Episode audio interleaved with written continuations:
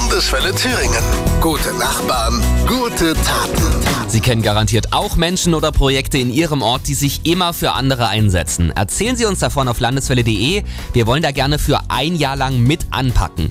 Heute schauen wir ins Repair Café in Jena. Das könnte ein super Vorbild für alle sein, denn von früher wir, da wurde nichts weggeschmissen, sondern wieder gangbar gemacht. Und so ist es da auch. In Jena können wir Oda Beckmann danken, die hat das vor fünf Jahren gestartet.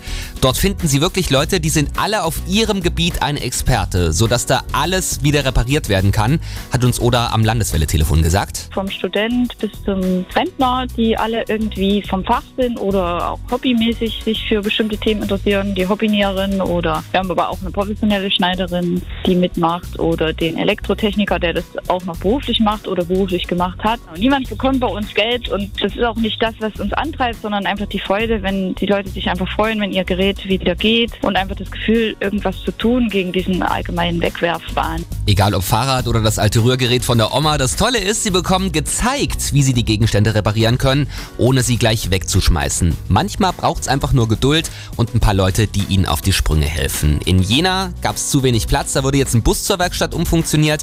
Der fährt einmal im Monat durch Jena und repariert oder näht alte Sachen. Eine super Sache, dieses Repair-Café. Vielleicht ziehen ja noch ein paar andere Orte nach. Und falls Sie auch ein Projekt kennen, das wir auf jeden Fall mal unterstützen sollten, dann sagen Sie uns Bescheid auf landeswelle.de. Gute Nachbarn, gute Taten. Eine gemeinsame Initiative von Landeswelle Thüringen, der TLZ und dem Paritätischen Thüringen.